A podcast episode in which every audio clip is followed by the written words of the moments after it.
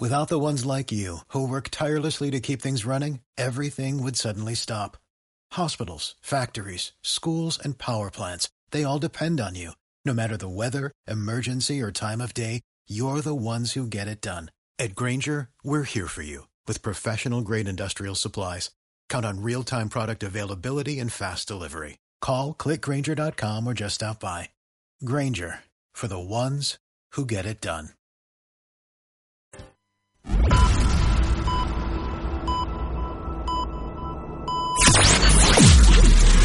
Play Radio.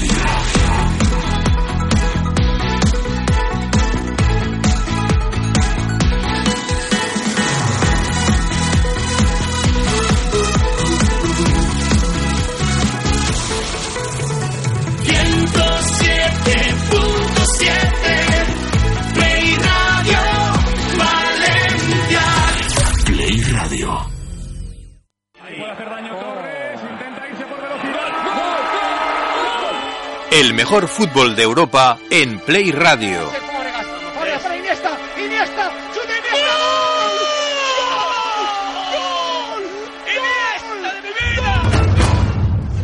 En Play Radio Valencia comienza Europlay 2016 con Carlo Espinola, Vicente Cervera y Abel Martí.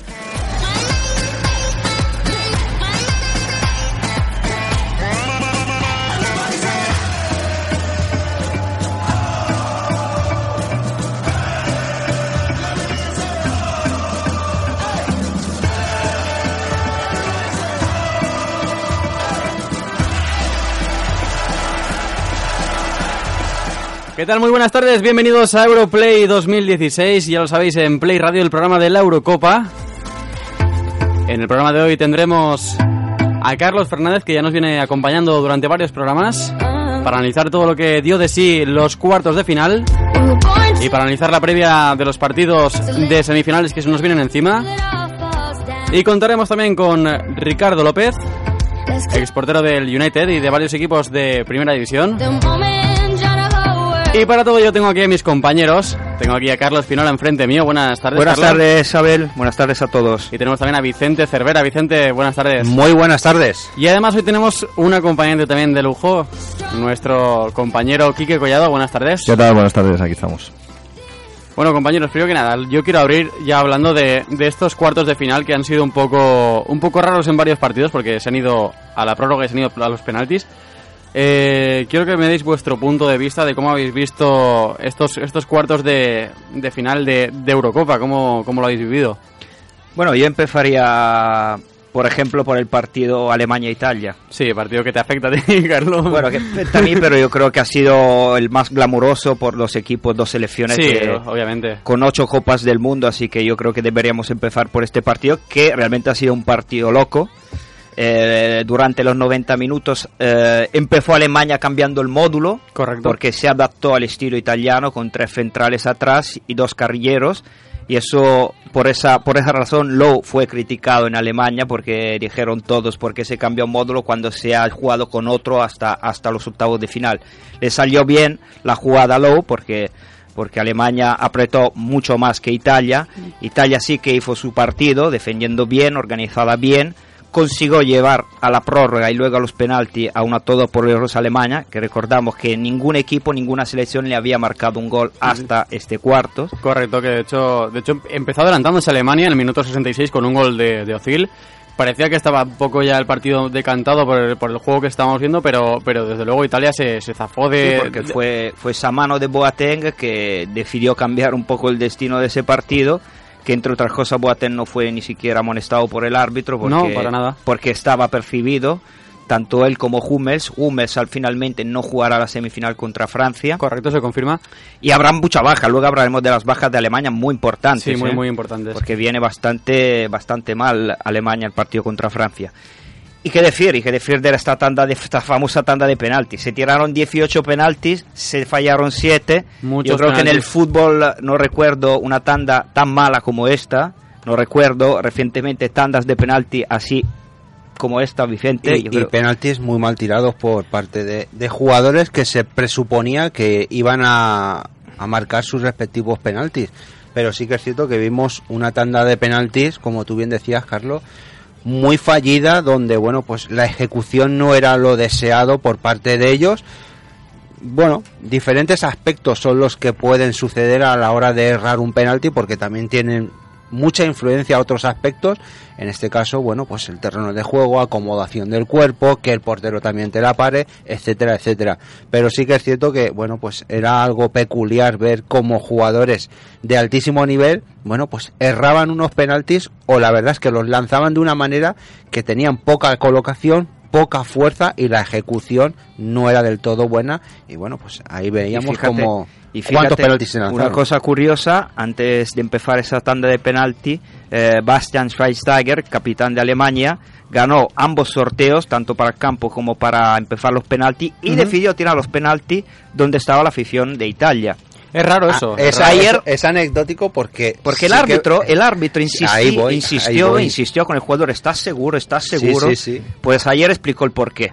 Ayer explicó el porqué Schweinsteiger, porque dijo que le trajo mala suerte, tanto en una final del Bayern de Múnich, cuando decidieron tirar la tanda de penalti en frente de su afición, y luego porque hay partidos aquí en esta Eurocopa donde, por ejemplo, el caso de Suiza, que decidió tirarlos delante de su afición y luego se quedó eliminada. Es que es, es, una- un arma de, de doble filo, porque si empiezas la tanda de penaltis bien y adelantándote y todo bien con tu afición, pues perfecto. Pero como no sea el caso, la presión que también te puede ejercer el tener delante a toda tu afición y saber que tienes una responsabilidad máxima porque vas por debajo, eh, es muy, también es un arma de doble filo en ese sentido. Sí, sí, hay, han habido, ha venido, ahora en estos días, por ejemplo, Vicente estaba hablando de la, de la tanda de penalti, hay muchas críticas por parte de aficionados italianos, aunque han sido, eh, digamos, acogidos con una gran, una masa muy grande en el aeropuerto de Italia, porque Italia fue, de verdad, fue la sorpresa de esta Eurocopa, pero hay mucho- muchas críticas hacia Pelé y Zaza, que son los dos que fallaron los penaltis clamorosos, sobre todo, bueno, el, El de Zaza también, pero el Sí. de el de Pelé que antes de tirar ese famoso penalti Hace intenta vacilar a Neuer diciéndole te voy a hacer un panenka y luego no hizo un panenka y lo tiró fuera y están siendo súper súper criticados en redes sociales Ahí, Carlos, yo creo que con mucha razón y con muchos motivos. Yo siempre he dicho que el respeto que tiene que tener un jugador hacia otro es grandísimo. él se disculpó diciendo que no quería vacilar a nadie Bueno, pero sí que Ya, lo pero- hizo, ¿no? Sí que los primeros gestos, como se vio en la tele, pues eh, implicaba a ese vacileo, Sí. ¿no? En ese caso. Y como bien digo, bueno, pues tú siempre tienes que tener el máximo respeto, aunque tú seas mucho mejor jugador No, desde luego. que tu compañero, que tu contrincante, porque luego puede suceder lo que le sucedió en este caso, que fue De- errar el penalti, pero sobre todo tirado mal, Ya, de- que es una doble acción. De todas formas, es, es algo que se ve, se ve mucho en el mundo del fútbol, el hecho de que cuando va- vas a lanzar un penalti, tanto el portero se acerca a decirle unas palabras al lanzador para intentar ponerlo nervioso como al revés. Entonces, al final yo creo que tampoco hay que, hay que tirar más de, de ello y yo creo que forma parte del fútbol. En este caso le salió mal y quedó mal, porque claro, quedó, quedó muy mal. De todas formas, es un resultado bastante, bastante, bueno, se pensaba que Alemania iba a clasificarse, se clasificó al final, para Pero- mí sigue siendo la favorita para Sí, esta eh. Eurocopa, Desde luego. Pero lo que decía antes, eh, este, se va a enfrentar a Francia ahora en semifinales con tres bajas importantes, que son las de Hummels, ha percibido y recibió una cartulina amarilla, Mario Gómez, que ya se ha perdido todo lo que resta de Eurocopa, y Kedira, que seguramente no llegará a semifinal, se intentará recuperarlo para un eventual final. Lo cual son tres bajas importantísimas. Son bastante importantes. En cambio, Francia va con todos los efectivos, porque en el partido del domingo ante Islandia no fueron apercibidos ningún jugador de Francia, Sí, porque- lo reservó Deschamps en los Exacto. últimos minutos. Y realmente Francia a mí me ha impresionado positivamente en este, en este último partido contra Islandia, porque yo creo que ahí expresó su mejor fútbol desde que lleva de Eurocopa. Porque yo creo que Francia es una selección que ha ido de menos a más. Y realmente me ha impresionado porque por fin ha, ha- ha intentado hacer un juego. Quizá la baja de Kanté ha sido importante en este aspecto porque Sí. eh, Deschamps optó por dos mediocentros como Pogba y Matuidi, dejando la- bastante libertad a Musa Sissoko, que fue la novedad, Y el, el centrocampista del Newcastle. Le salió muy bien porque fue de lo mejor Sí, del fue. partido. Y ahora toda, toda Francia se pregunta, ahora que vuelve Kanté, ¿va a volver a ser entre los titulares o Deschamps seguirá con los mismos 11 que ganaron a Islandia? Esa es la cuestión ahora mismo en Francia. Yo creo que, yo creo, Vicente, que Francia ahora se va a enfrentar a Alemania en esta semifinal, eh, contando tanto con las bajas de Alemania y con el buen juego expresado por Francia. Ahora mismo yo veo un pelín más favorito a Francia, ¿eh? Fíjate Sí, lo que la te verdad digo. es que bendito dilema para Didier Deschamps a la hora de elegir, de tomar una decisión en cuanto al once titular, puesto que tiene a todos los jugadores enchufadísimos. Efectivamente, porque la otra baja era de Rami, Ujú. jugó el neo el neo ficha- el nuevo fichaje del Barça, un tití Sí, un que a mí no me impresionó para nada. No, Hizo un partido discreto, sin más ni menos, y ahora volverán al once inicial, se supone que Rami y Kanté. Sí, Lo- pero, y, y por lo que decíamos de Francia, a ver, Sí. y Carlos, eh, vimos una Francia totalmente diferente a partidos anteriores, donde por lo menos en la primera parte sí que la vimos mucho más alegre, donde la primera parte eh, las contras que, genera, que generaba eran muy peligrosas, cómo aprovechaba los espacios, cómo presionaba muy bien, cómo tenía anticipación y cómo sabía gestionar ese uno contra uno. Y sí que es cierto que, bueno, enfrente tenía a Islandia, una Islandia donde bueno, que fue ya- su primer paso por una Eurocopa y aún así marcó dos goles, ¿eh? Sí, recordamos. Pero esos dos goles, bueno, ya era un en el momento en el que la selección francesa, bueno, pues ya estaba en un estado de relajación, por decirlo de alguna manera. Pero no hay que quitarle mérito al trabajo que hizo Islandia. No hay que quitarle No, no, desde apenas mérito porque hasta el último minuto, hasta el último momento estuvo luchando. Y si, bueno, vemos cómo recibieron a la selección islandesa cuando llegaron a su país, voy, la verdad Quique, es que fue porque- dignísimo y la verdad es que se le ponen los pelos yo, de punta. yo bueno. creo que Islandia, aparte de haber sido la sorpresa positiva de esta Eurocopa, ha sorprendido, creo, mucho más su afición. Ha sido espectacular el recibimiento ayer de la selección islandesa en su país y en todos los partidos, perdiendo o ganando, ese, esa, ese baile, digamos, la jaca islandesa ha sido uno de lo, mejor de lo mejor que se ha visto en esta Eurocopa. ¿eh? Sí, mira, yo cuando analizo un, equi- un equipo normalmente va- valoro fundamentalmente tres parámetros, ¿no? Que es lo que entiendo que hay que valorar. Y, y entonces para analizarlo globalmente, pues valoro la, calidad de equipo, valoro la cohesión o el sentido de, de- también de colectivo y luego la ilusión. ¿No? Y son tres parámetros donde Islandia precisamente calidad no tiene, eso es, es obvio, pero sí que tiene, tenía dos, dos elementos de esos tres muy fuertes, que es la ilusión y la cohesión como, como equipo, ¿no? Y el trabajo. Y eso es lo que le ha hecho estar, yo creo que hasta donde ha llegado. Tenemos otros ejemplos muy claros que ha ocurrido todo lo contrario, donde por ejemplo España tenía mucha calidad, pero no ha habido cohesión de equipo y la ilusión, yo creo que, que se ha estropeado, ¿no? Al- Algo ha pasado ahí a nivel interno, que no ha, ha trascendido solo una parte, pero creo que, que de esos tres factores o tres elementos fundamentales que, que conforman al final el potencial de un equipo, hemos visto como equipos emergentes, como es el caso de Islandia, como es el caso de Gales, como es el caso de, mm, de incluso te diría Portugal, que jugando mal, no sé, ni... ni Yo diría- yo diría no jugando. No jugando, se ha plantado ahí por circunstancias, pero bueno, también hay que contar con ello, ¿no? Y al final nos vemos dos bloques, dos bloques que, que además está muy bien y además que cumplen yo creo que las máximas del fútbol, que es un bloque donde han estado los, los consagrados, eh, el bloque, digamos, de los expertos, de los, esto por hacer un símil pugilístico,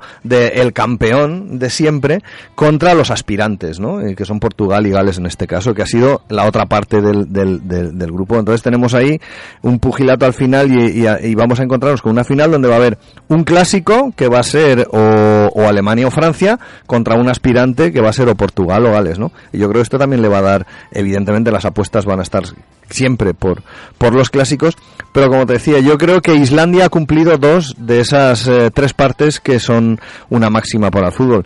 Lamentablemente no tiene calidad porque el fútbol islandés, bueno, yo me quedaba alucinado cuando veía el censo que tiene Islandia, ¿no? Que tiene menos habitantes que Alicante, que la ciudad de Alicante. Sí, pero sabes que, sabes que, en Islandia está invirtiendo muchísimo dinero en infraestructuras, por ejemplo en campos de fútbol, y no te digo que haya obligado, pero ha, ha recomendado a sus entrenadores de sacarse el carnet de entrenador de UEFA, invirtiendo mucho dinero, porque sabemos que para ser entrenador de UEFA hay que, hay que gastarse mucho dinero. Islandia está apostando por esto, por, por subir el nivel futbolístico, y estos que han jugado ahora esta Eurocopa es la primera generación realmente trabajada en años. Están saliendo ahora, con lo cual podemos hablar de un futuro brillante para Islandia. ¿eh? La, Pues la verdad, es lo que decía Carlos, son países que están eh, en una situación emergente en cuanto a lo futbolístico. Estamos viendo, como bien decía, que sí que se está apostando porque esos entrenador, entrenadores tengan esa titulación para poder, bueno, pues afrontar esos, esos partidos y para poder estar en lo más alto a nivel de, de competición.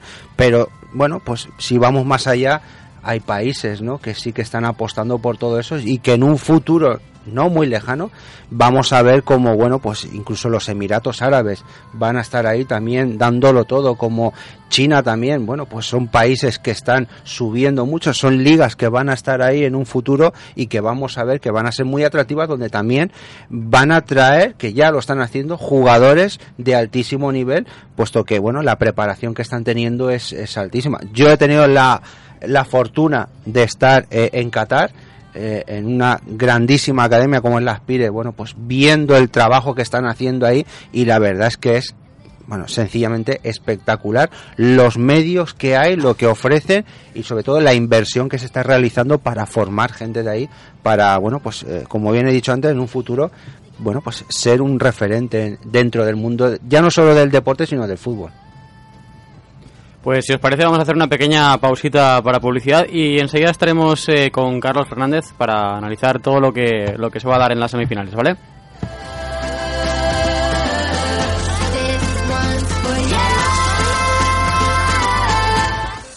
SC, organización y producción de eventos. Lo que podemos hacer por ti no se puede decir en esta cuña. SC Eventos, congresos, ceremonias, presentaciones, espectáculos, fiestas de empresa, lanzamientos de productos.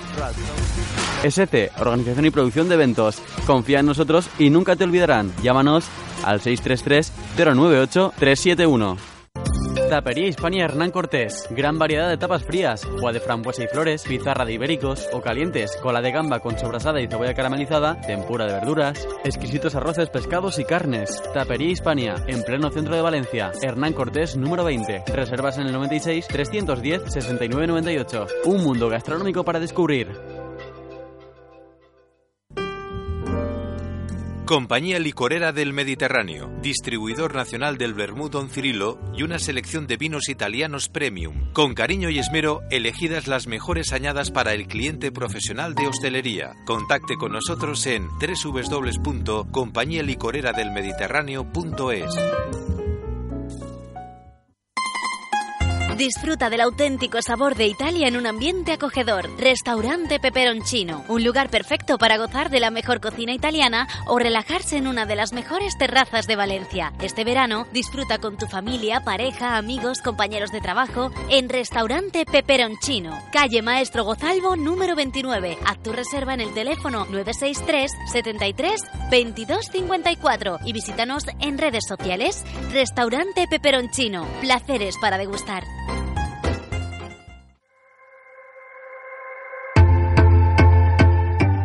Y continuamos ahora sí en Europlay 2016 y ahora sí que ya tenemos ya al otro lado del teléfono, Vicente, a nuestro amigo Carlos Fernández, que vamos a darle paso ya para que, para que nos, nos hable de esos cuartos, a ver cómo los ha visto. Así que, sin más dilación, buenas tardes, Carlos. ¿Qué tal? Buenas tardes. Cuéntanos un poquito, ¿cómo has visto, por ejemplo, ese partido entre, entre Bélgica y Gales? ¿Te ha sorprendido? Pues, sí, bueno, pues eh, la, la, verdad, la verdad que yo, yo lo defino un poco como que, eh, bueno, pues Bélgica puso el juego y Gales puso los goles. O sea que eh, no me voy a nada más, o sea, porque fue un partido que, que realmente, bueno, pues eh, vimos la iniciativa por parte de Bélgica, con el control del juego, control de balón, eh, llevando iniciativas, incluso tuvo una puesta en marcha en la segunda parte eh, bastante buena con respecto a la primera. Y yo pensaba que, el partido, aparte del control, pues bueno, pues pues eh, esperaría, tendría pausa y encontraría esos espacios para hacer el juego que tiene y, encontrar los espacios para hacer gol, ¿no? Pero bueno, se vio sorprendida por, los contraataques de Gales y bueno, y, y una, una defensa tremendamente férrea y esos contragolpes pues, fue, yo creo que fueron mortales, ¿no? Eh, yo creo que el primero les dio le dio bastante bastante fuerte y, y aminoró bastante a Bélgica, ¿no? Y el segundo ya terminó por rematarlos, ¿no? O sea que eh, yo creo yo creo que mmm, como he definido antes creo que Bélgica puso el juego juego sin definición y Gales puso eh, lo que es eh, los goles menos juego pero pero pero también valen los juegos de contraataque en el fútbol yo, yo creo que Carlos que para mí Bélgica ha hecho una buenísima primera media hora pero luego ya ha dejado, dejó el, el balón a, a Gales y sobre todo yo estoy muy decepcionado con esta selección porque por nombres, por plantilla, por eh, motivaciones yo daba lo daba entre los favoritos para ganar esta Eurocopa. Cuando en- tienes en equipo a Hazard, a Lukaku, eh, a De Bruyne y caes con Gales, se puede hablar de, de, una, de un fracaso, de total fracaso, yo creo. Sí, es, es correcto. A mí me sorprende mucho el, el cambio de Carrasco, ¿no? O sea, Sí. mm, no sé, un hombre atrevido, un hombre que, que, que, bueno, pues, pues sabemos sabemos todos de la valía de Carrasco, ¿no? Que aparece permanentemente, que se ofrece, que además tiene una velocidad y, y, a, y a partir de ahí cambia el sistema, ¿no? O sea que, no lo sé, eso habría que preguntarse al míster, ¿sabes? por qué hace esos cambios, ¿no? Bueno, luego hubo un enfrentamiento dentro del vestuario entre él y Courtois, que, le- que Sí. justamente le recriminaba lo que tú estás diciendo ahora. Pues, pues eh, mira, pues cuando hay efectivamente esa- esas recriminaciones, pues efectivamente hay, hay algún pincho que no funciona bien dentro del, dentro del vestuario, ¿no? Y, bueno, pues a lo mejor Gales, hablabais antes de la ilusión, de la cohesión, ¿no? Yo, yo soy muy partidario de lo que ha dicho Abel antes, ¿no? O sea que eh, esas cosas son tremendamente importantes y más cuando te vas acercando a una final. O sea que para mí chapó para Gales, eh, creo que manejó el partido, creo que supo eh, darle alternativas al juego y supo jugar su juego, el que él entiende y principalmente lo entendió tanto que metió, pues fíjate, los goles que metió. Y ahora, y ahora Gales va a jugar la semifinal sin Ramsey, que es una pieza, Sí. creo, fundamental. Clave. Yo diría que, que hem- hemos podido ver en esta Eurocopa, o por lo menos en estos cuartos, ya no solo los mejores, sino también el que mejor ha sabido competir. ¿Y por qué digo todo esto? Porque si analizamos un poquito quién está ahora para jugar esas semifinales, vemos en ese bombo a Portugal. Para mí Portugal no ha sido la mejor, pero sí que ha sabido competir. ¿Por qué? Bueno, pues los resultados están ahí. Cómo ha llegado a esa semifinal sin desplegar un fútbol bonito, un fútbol vistoso. ¿Qué jugadores sí que tiene para realizarlo? Pero sí que ha sabido competir. Y con el mínimo, bueno, pues la tenemos ahí en semifinales. Bueno, y también con un poco de factor suerte, hombre, eso por supuesto.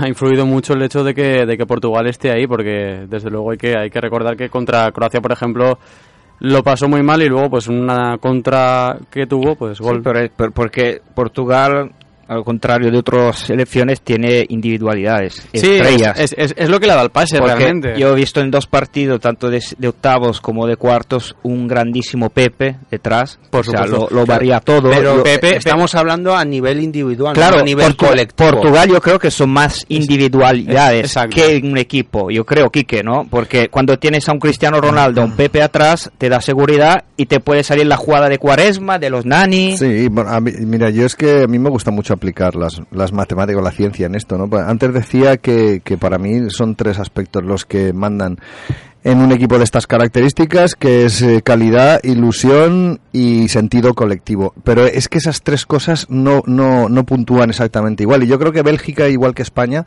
son un clarísimo ejemplo. Yo creo que el sentido colectivo es el 50%, mientras que la calidad es el 25% y la ilusión es algo muy voluble que se le puede dar inicialmente el 25%, pero es algo que va a ir variando conforme vas adelantado en el campeonato. ¿Y por qué digo esto? Porque yo creo que, por ejemplo, a Bélgica, con una grandísima calidad, igual que España, le ha fallado el sentido colectivo y se ha resquebrajado desde el propio vestuario. Tú lo decías con Courtois, no es normal que salga Courtois diciendo que se vaya el entrenador. Eso quiere decir que ahí dentro ha habido una intoxicación y eso repercute indudablemente en el equipo. Cuando tú ves correr a todos eh, con los automatismos sincronizados y todos a la vez, como lo hacen, por ejemplo, Gales, que, que, que, que se mueven todos, que parece que esté, bueno, pues que sea un banco de peces perfecto eh, en alta mar y se mueven todos en el mismo sentido, están sincronizados, automatizados, eh, totalmente en conexión con su entrenador, eso lo hace la ilusión, el buen rollo, el sentido de convivencia positivo ahí dentro y eso se nota y se trasciende. Solo hay que ver, bueno, cuando claro. marcaban un gol, eh, cómo se volvían de locos los, los, los galeses. Y eso no pasa, y no ha pasado ni en España ni en Bélgica, por mucho que se diga, porque las declaraciones de Pedro y las declaraciones de Iker Casillas significan que ahí dentro había un cáncer o había un carcinoma eh, de convivencia. Y en el caso de Bélgica, tres cuartos de lo mismo. Y al final se ha traducido en que Bélgica y España se han quedado por el camino. Por eso el sentido colectivo cada vez más en el fútbol moderno eh, es el que está llamado a imperar. Igual que Italia. La Italia que vimos contra España, que fue fantástica y fabulosa, era un equipo compacto, cohesionado. Todos no veíamos a las grandes estrellas del pasado. Eh, haría una excepción, que a mí me parece un, un tío fuera de serie. Buffon. Eh, que es Buffon. Efe- efectivamente. Que además intuyó que yo creo que en los penaltis Alemania le gana a Italia porque la frialdad alemana se, en este caso, pudo con el temperamento o el carácter temperamental de los latinos que le pudieron los nervios, ¿no? Y, y sobre todo, o sea, salvar tres match ball los alemanes en el último penalti que, que además las intuyó Buffon, pero no las pudo sacar. Creo que eso fue absolutamente Sí, sí. fundamental. Le pudo esa, esa flema teutónica a- a- al temperamento latino, en este caso le pudo, y también porque Alemania es un equipo que da sensación colectiva.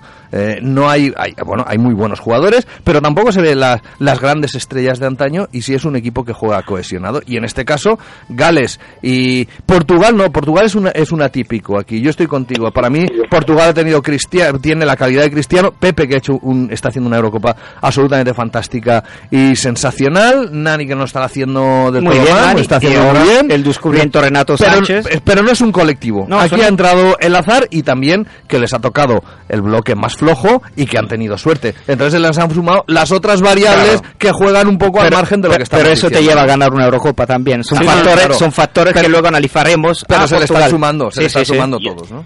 Yo, yo mira, yo si, si me permitís un momentito con respecto a Portugal, eh, me- yo me sorprendió muchísimo la primera parte de Portugal, porque igual que veíamos a William Carballo, sabes que juega en la zona de pivote y, y ese jugador es, es brutal, o sea, es, es bestial el terreno el terreno que coge, eh, cómo está eh, eh, pendiente de los robos de balón y entregar fácil.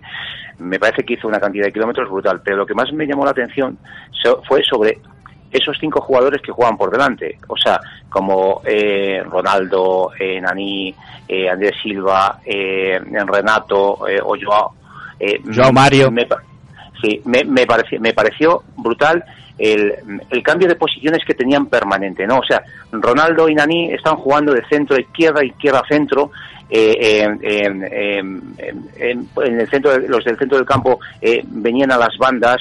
eh, fue una movilidad tan, tan, tan descabrajante eh, para el equipo contrario, para Polonia, que por eso se, se produjo, aparte de una individualidad, hubo un sentido colectivo del pase y el del marque, ¿no?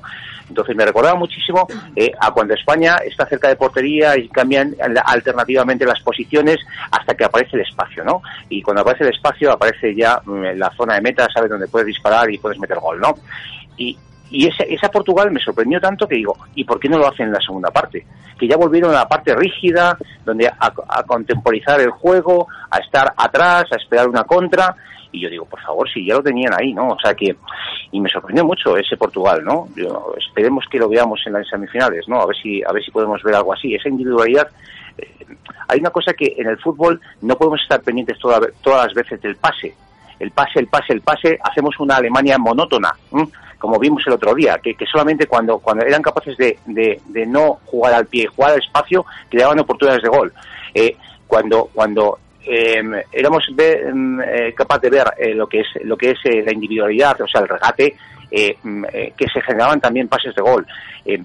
Eh, yo creo que el regate es parte de la esencia también del fútbol y no lo tenemos que quitar. O sea que eh, la individualidad también vale, o sea, pero, pero claro, combinado al sentido colectivo también. O sea que no es fácil alternar las dos cosas, no podemos tirar a una cosa a la otra. Tenemos que combinar todos esos aspectos, ¿no? Eh, hay, hay que decir también que Pepe en este caso para, para el partido de semifinales es seria duda para, para jugarlo. Eh, ¿Cómo crees que puede afectar la, baja- la posible baja de Pepe a Portugal, Carlos?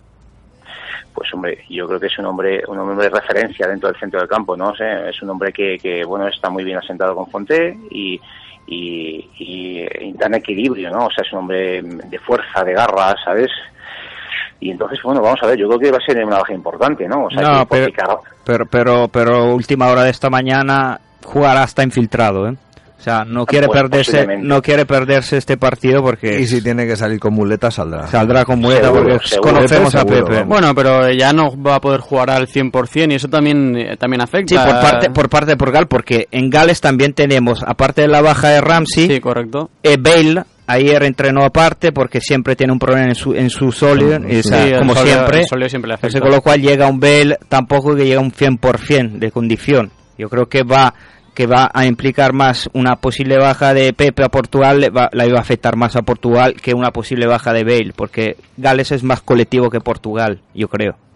Hombre, es- está siendo una, una Eurocopa muy dura en el sentido de, de que los partidos se están alargando mucho, se están yendo hasta los 120 minutos. Sí, y- hemos tenido dos partidos acabados en penaltis. Claro, es que eh, eso también está afectando a los jugadores y Portugal es una de, la- de las perjudicadas en ese sentido. Sí que es verdad que fue la primera en, en jugar esos cuartos de final, los jugó el pasado jueves, pero sí que se fue a los 120 minutos y es lo que de hecho está acusando también la, la selección.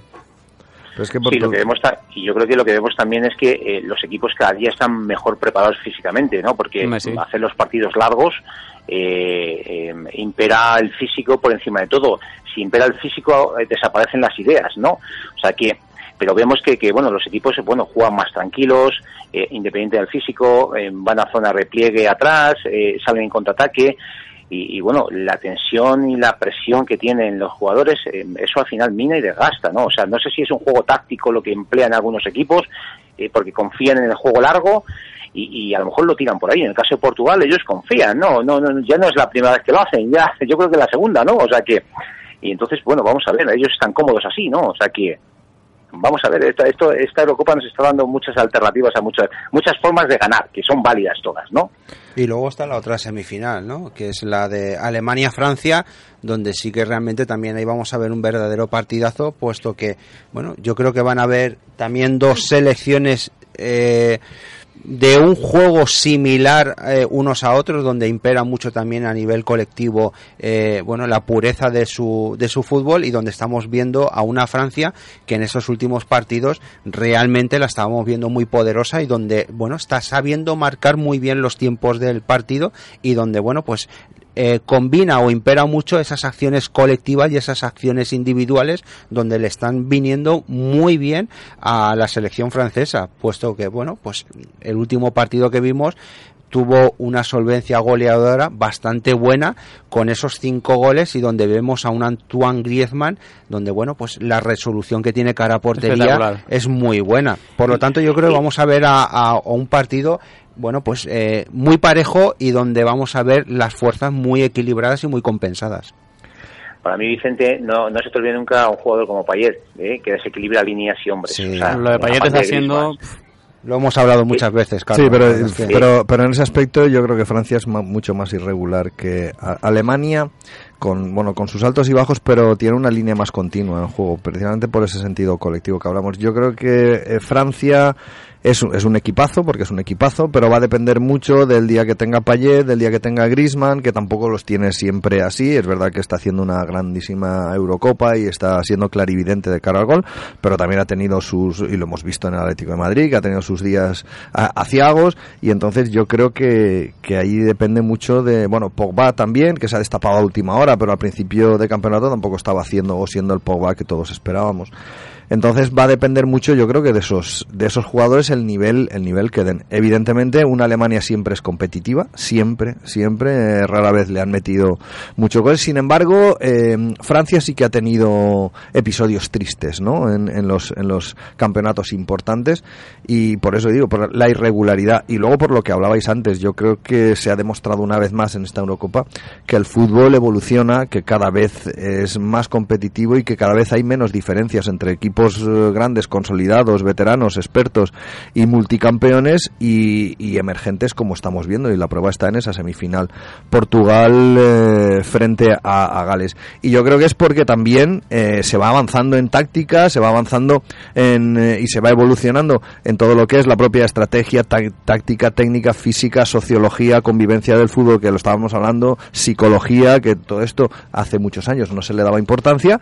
Y yo creo que eso está haciendo y permitiendo que estos equipos considerados menores estén ahí y que eso y que veamos tantos partidos que acaban en empates a 0 o a 1 y que se tengan que solventar por, por penaltis. Y además es el problema también de una grandísima selección, vuelvo a reiterar, como España. Al final, eh, la España que todos hemos conocido y que ha sido campeona de Europa dos veces y campeona del mundo, pues tiene un juego que se quiera o no se quiera, eh, tiene una influencia del Barça brutal por los jugadores que tiene y por el estilo de juego, y al final es previsible y al final los equipos lo estudian y, y- y- y le cogen el, el- el- el truco. Y quizá a lo mejor el error de Vicente del Bosque, a mí me parece un gran entrenador y creo que es un tío muy válido y que hay que reconocerle todo lo que ha hecho, pero que quizá eh, teniendo una base de esa España triunfadora de estos años atrás, a lo mejor las pinceladas o los retoques de innovación no han sido los adecuados o no han dado la talla la, la gente que, que se esperaba. Y por eso no ha sido capaz de romper esa previsibilidad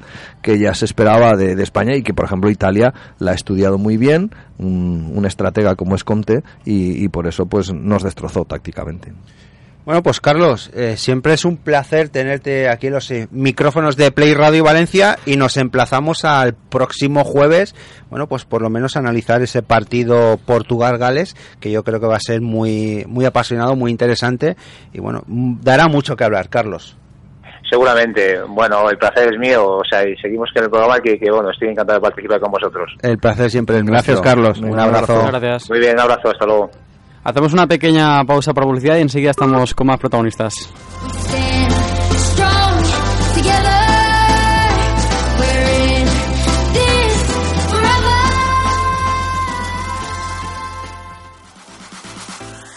Escuela de Danza y Actividades Deportivas ACDAT. Jazz, danza moderna, hip hop, ballet, contemporáneo, español, bailes de salón, pilates, clases para todos los niveles y edades. Preparación para el conservatorio. Estamos en Avenida Murcia 22, Catarroja. ACDAT, el arte de la danza. Tu escuela.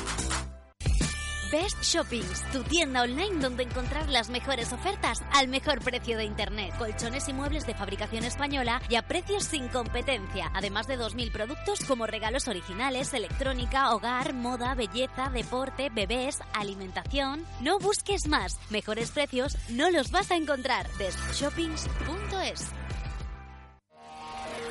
Herbima Grupo, servicios integrales de mantenimiento para empresas y particulares, limpieza, abrillantado de suelos, pintura decorativa y general, tratamiento de plagas. Herbima Grupo, herbimagrupo arroba hotmail.com, carretera de Picaña 7, Paiporta. Consigue tu descuento si llamas de parte de Play Radio. Contacta con nosotros en el 96 397 4806. Herbima Grupo con el deporte. Ilexpa, fábrica de pantallas y lámparas a medida. Especialistas en iluminar locales comerciales y restaurantes. Solo profesionales. Nos puede visitar en www.ilexpa.com.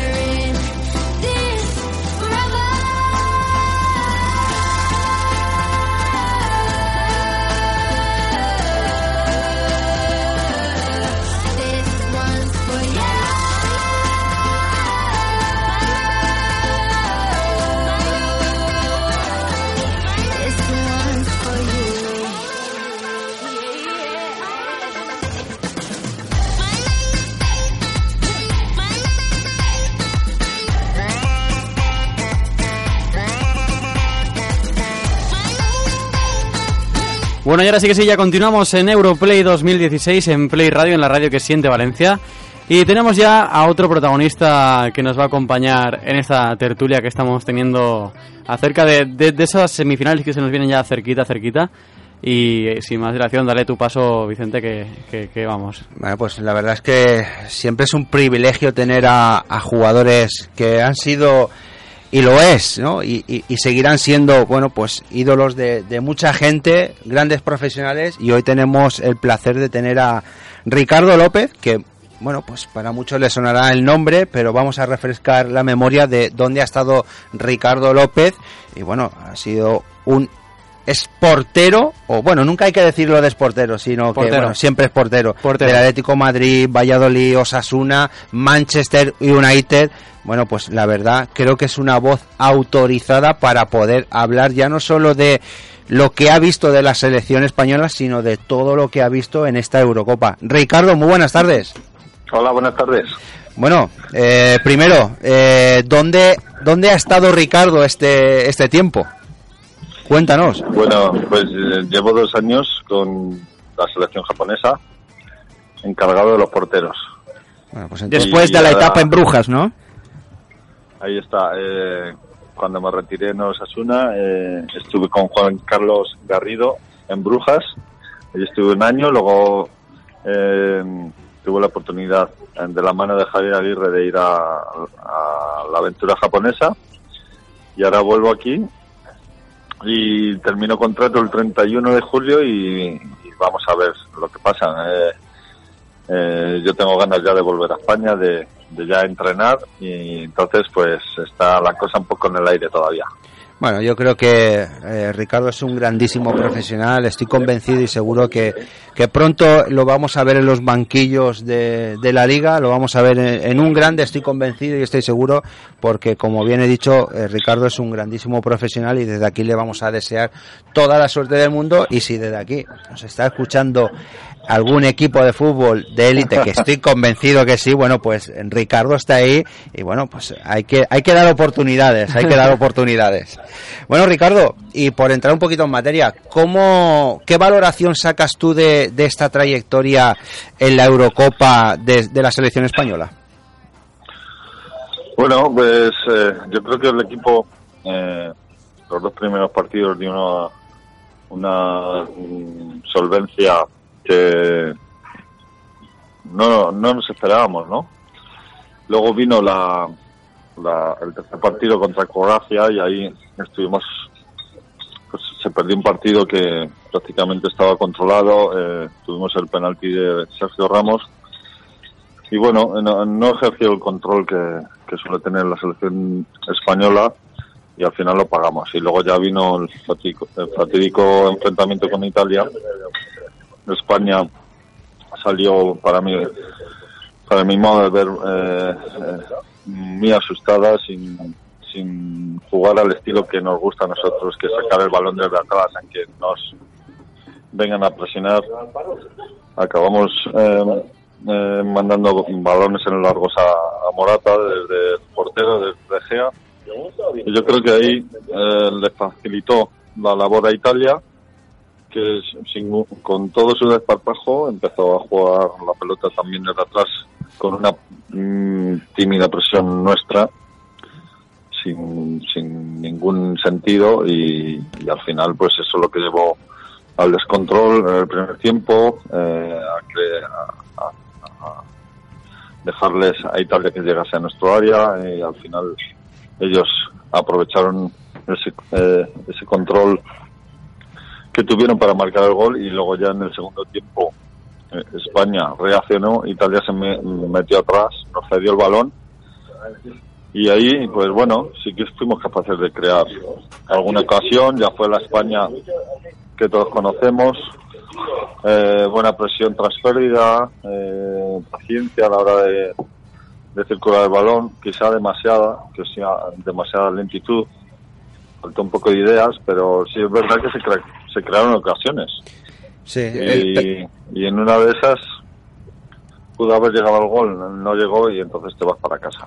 Y, y desgraciadamente para casa nos volvimos y a partir de ahí, bueno, pues eh, vimos declaraciones varias, ¿no? Sobre todo, bueno, eh, por parte de, Vicente del Bosque eh, en cuanto a Iker Casillas, eh, luego pues vimos eh, o algo que estaba anunciado que era la salida de, de Vicente del Bosque como entrenador de ella. Pero por, por orden, ¿cómo valoras tú, eh, ya que tú has sido portero de élite, cómo valoras tú o hasta dónde crees que ha podido trascender un poquito eh, en lo interno ese malestar entre Vicente del Bosque, Iker Casillas y en cómputo general, un poquito a nivel colectivo, cómo ha podido influir todo esto dentro del buen ambiente de la selección española? Pues como tú bien dices, eh, al final han salido unas cosas que nadie sabíamos y no cabe duda que eso todo ha influido en, el funcionamiento de- del equipo. Tú, como bien sabes, igual como yo, pues el ambiente en un, en un vestuario, en un grupo, tiene que ser excepcional. Se tienen que ju- juntar muchos factores para, para ganar partidos porque enfrente hay un contrario, no nos olvidemos, que también quiere ganar, que también te, te quiere ganar, que también está preparado. Y al final, si tú en todas las facetas, tanto física, mental y, y como en gestión de grupo, no estás al 100%, pues eh, pasa lo que te pasa. Bueno, la verdad es que sí, la verdad es que, bueno, pues eh, muchos comentarios son los, los que han habido, bueno, en contra también a lo mejor de Vicente del Bosque. Sabemos que la memoria, y tú de esto también sabes y mucho, y lo reconocerás, que la memoria dentro del mundo del fútbol es muy corta y no nos acordamos de todos los éxitos que Vicente del Bosque ha conseguido. Yo creo que se merece todos los respetos, todo el cariño y todos los elogios hacia la figura de, de Vicente, puesto que bueno, pues nos ha hecho soñar y nos ha hecho estar en lo más alto. Como lo más alto está eh, Portugal y Gales y Alemania y Francia. Eh, Ricardo, ¿qué opinas, qué valoración tienes como futuro entrenador eh, de, de estos de estas semifinales que nos vienen ahora? Por ejemplo, la más inmediata mañana, Portugal-Gales. Sí, increíble eh, la actuación de Gales. Eh, La primera vez en la historia que se clasifican para una fase final de la Eurocopa. Vaya. Fíjate el rendimiento que están dando. Eh, eh, Gary Bale eh, está dando eh, un juego eh, increíble, ¿no? Cuando coge la pelota, sabe mover al equipo, guarda el balón, luego rompe el ritmo cuando, cuando tiene que hacerlo y, y llega al área con mucha verticalidad y con mucho peligro.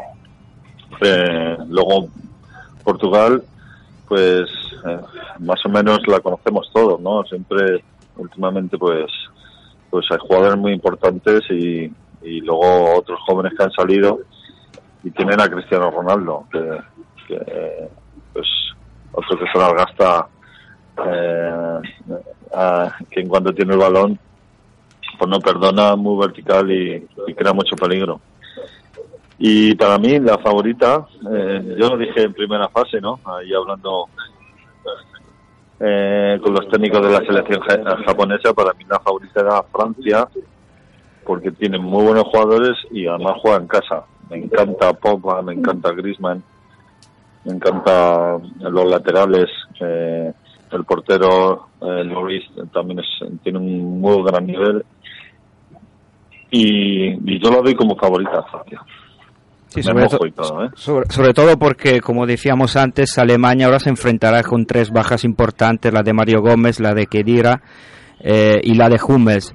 Con lo cual yo creo que yo daba por favorita a Francia desde el principio junto con Bélgica, pero yo creo que en esta semifinal, con estas bajas de Alemania y con este nivel de Francia, que repito, para mí ha ido de menos a más, yo la veo favorita. No tanto, no solamente para ganarle a Alemania, sino para ganar esta Eurocopa. Sí, pues mira, ahí entonces estamos de acuerdo. Pero es que además Griezmann ha llegado eh, pletórico y se entiende muy bien, tiene libertad. Y luego el trabajo de Popa ahí en el centro del campo es domina, domina los partidos. Y luego Francia con el público a favor eh, pues sale sale muy fuerte. No, no está dejando jugar a los contrarios y entonces se les ve muy difícil salir de, de esa presión. Y está jugando en mucho mm, mucho rato en campo contrario Francia y eso le favorece. Y, Pues- y lo que pasa es eso que es muy difícil Sí, la- zafarse de, de la presión de, de Francia no porque son jugadores fuertes rápidos. Sí, la, la verdad es que sí, la verdad es que es una, una va- va a selección ser difícil sí. Es una selección difícil potente, sí, sí que es verdad, sí que es verdad. Ricardo, ¿te, te, te atreverías a dejarnos una hipotética final o unos hipotéticos finalistas? Quería, quería antes que hablara Ricardo dar una noticia de ahora que el Valencia ha hecho oficial el fichaje de Nani. Hace- hace tres minutos. a- Algo que ya estaba casi, casi Sí, no, pero ahora es oficial ya es oficial. Ya es oficial.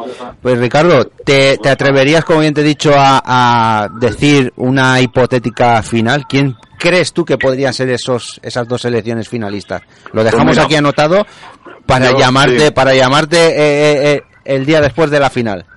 Para darme el coche, ¿no? Para darme el premio. el, el premio, exacto. Bueno, eh, yo- Francia para mí eh, llega, seguro, va a ser un partido duro, difícil contra Alemania, pero yo creo que Francia va a jugar la final y, y luego Gales, Gales la veo, los veo pletóricos y, y los veo en la final. Eh, Para mí la final Francia-Gales. Pues nada, y ya te- campeona Francia. Tomamos nota. Ya te- además que bueno, se ha aventurado. Final Francia-Gales y campeona Francia.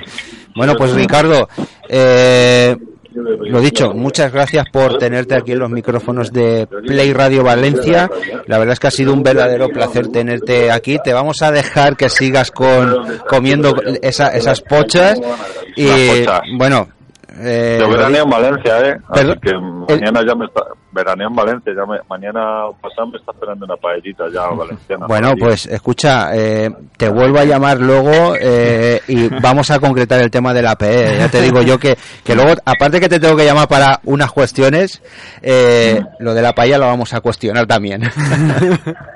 Ricardo, eh, muchas gracias y nuevamente De decirte que, que tengas el mayor de los éxitos como entrenador, que estoy convencido y estoy seguro que pronto van a llegar y pronto vamos a ver a Ricardo López sentado en, lo- en los banquillos de, de España dirigiendo, pues esperemos que un grande. Muchas gracias, Ricardo. De nada, un placer. Un abrazo. Hasta luego. Pues si os parece, compañeros, hacemos una pequeña pausa para publicidad y entramos ya en los últimos 10 minutos de programa.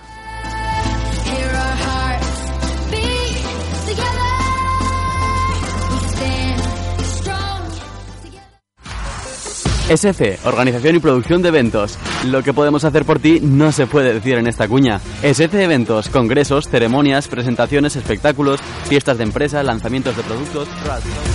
SC, Organización y Producción de Eventos. Confía en nosotros y nunca te olvidarán. Llámanos al 633-098-371. Tapería Hispania Hernán Cortés. Gran variedad de tapas frías. Juá de frambuesa y flores, pizarra de ibéricos o calientes, cola de gamba con sobrasada y cebolla caramelizada, tempura de verduras, exquisitos arroces, pescados y carnes. Tapería Hispania, en pleno centro de Valencia. Hernán Cortés, número 20. Reservas en el 96 310 6998. Un mundo gastronómico para descubrir. Compañía Licorera del Mediterráneo, distribuidor nacional del Vermut Don Cirilo y una selección de vinos italianos premium. Con cariño y esmero, elegidas las mejores añadas para el cliente profesional de hostelería. Contacte con nosotros en www.compañialicóreradelmediterráneo.es. Disfruta del auténtico sabor de Italia en un ambiente acogedor. Restaurante Peperoncino, un lugar perfecto para gozar de la mejor cocina italiana o relajarse en una de las mejores terrazas de Valencia. Este verano disfruta con tu familia, pareja, amigos, compañeros de trabajo en Restaurante Peperoncino, calle Maestro Gozalvo número 29. Haz tu reserva en el teléfono 963 73 22 54 y visítanos en redes sociales. Restaurante Peperoncino, placeres para degustar. Escuela de Danza y Actividades Deportivas ACDAT. Jazz, danza moderna, hip hop, ballet, contemporáneo, español, bailes de salón, pilates, clases para todos los niveles y edades. Preparación para el conservatorio. Estamos en Avenida Murcia 22, Catarroja. ACDAT, el arte de la danza, tu escuela. Best Shoppings, tu tienda online donde encontrar las mejores ofertas al mejor precio de internet. Colchones y muebles de fabricación española y a precios sin competencia. Además de 2.000 productos como regalos originales, electrónica, hogar, moda, belleza, deporte, bebés, alimentación. No busques más. Mejores precios no los vas a encontrar. Bestshoppings.es Herbima Grupo, servicios integrales de mantenimiento para empresas y particulares, limpieza, abrillantado de suelos, pintura decorativa y general, tratamiento de plagas. Herbima Grupo, herbimagrupo arroba hotmail.com, carretera de Picaña 7, Paiporta. Consigue tu descuento si llamas de parte de Play Radio. Contacta con nosotros en el 96 397 4806. Herbima Grupo con el deporte. Ilexpa, fábrica de pantallas y lámparas a medida. Especialistas en iluminar locales comerciales y restaurantes. Solo profesionales. Nos puede visitar en www.ilexpa.com.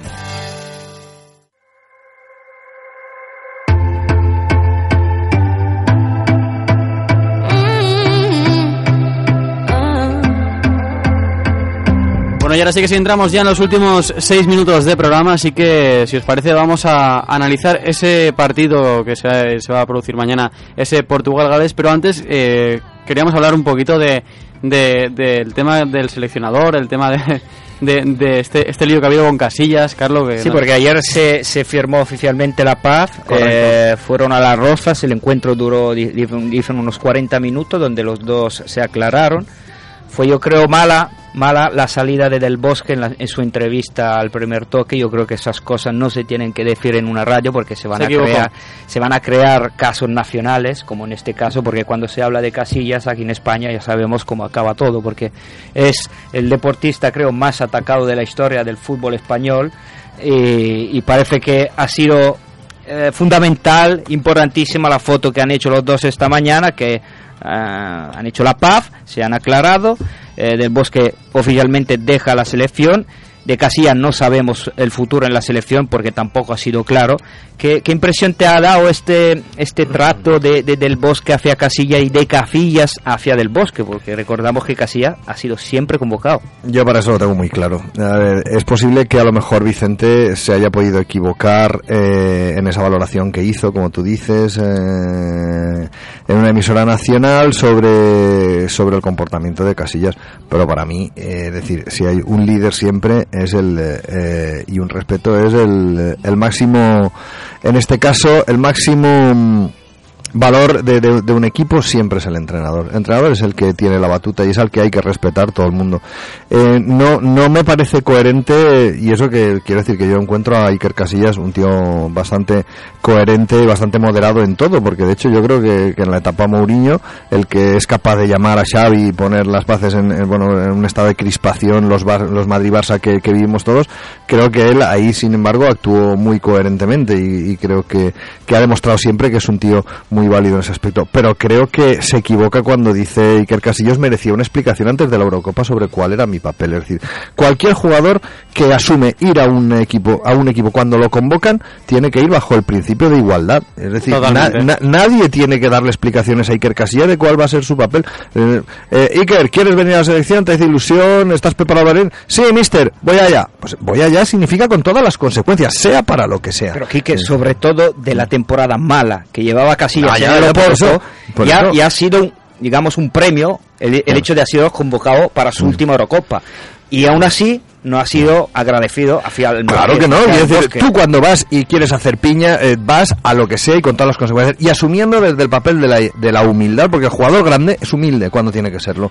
Y aquí yo creo que Casillas está demostrando que no, que iba con unas prebendas o que creía él que tenía unos privilegios que no tiene por qué tenerlos, porque todos son exactamente iguales. Totalmente, Eh, pero, el caso pero- es que ya en la selección ya anterior a todo eso ya había explotado algo, es decir, eh, vimos las declaraciones de Pedrito, luego Vicente del Bosque eh, diciendo lo que dijo de Iker Casillas, que me sorprende lo que dijo del Bosque viendo un hombre con la templanza y la serenidad que ha demostrado siempre Vicente del Bosque, pero yo me quedo con el hecho de que ayer lo vimos en esa reconciliación y de que bueno pues empieza un futuro sin Vicente del Bosque y con bueno la esperanza de que Muy- venga una, muy un sencillo, de Vicente del Bosque, error leve, eh, Iker Casillas, error grave. y reconocer reconocer los éxitos que Vicente del Bosque ha tenido y ha traído a la selección española sin olvidarnos nunca de Luis Aragonés. Y que, y que esto quede en una, anécdota.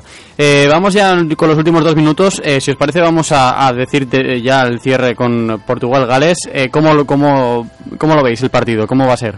Bueno, yo veo un partido, un partido fuerte, un partido de semifinal donde ninguno de los dos equipos va a mostrar una conce- concesión eh, fuerte para, eh, bueno, desaprovechar la oportunidad de estar en una final. Por lo tanto, yo creo que vamos a ver un partido táctico muy muy fuerte y donde la toma de decisiones va a ser muy importante. Bueno, a partir de ahí yo creo que las genialidades de las dos selecciones van a estar ahí. Eh, jugadores con mucho potencial tienen ambas selecciones, por lo tanto yo creo que la toma de decisiones va a ser muy importante. Yo rapidísimo, yo en este caso hablo por los nombres y veo favorito a Portugal porque viene con todos los efectivos. Para mí la baja de Ramsey la va a notar muchísimo Gales, con lo cual yo doy Portugal favorito, más que por juego, por nombres. Colectivo sólido liderado por Gareth Bale, creo que tiene más opciones que cuatro individualidades eh, sin cohesión de equipo, eh, por mucho Pepe, por mucho Cristiano Ronaldo, creo que al final en este caso es más importante, como decía, el colectivo y el sentido de cohesión y un líder que, que no, alguien que ejerce como tal pero que no lo llegan a ser y un equipo deslavazado. Y para terminar, Abel. Yo coincido contigo, Carlos. Creo que la calidad de Portugal se va, a- yo creo que se va a imponer a Gales y sobre todo por esa baja de, de Ramsey que en el medio campo va a ser muy, muy significativa. Bueno, dicho esto, El jueves. eh, hemos terminado nuestra cita con Europlay 2016. Eh, nos volvemos a oír el jueves a las 3. Eh, haremos una tertulia para hablar un poco de la previa de la, de la otra semifinal y hacer un poquito un resumen de esta Eurocopa. Así que hasta luego a todos, gracias por oírnos, hasta el jueves. Chao, chao.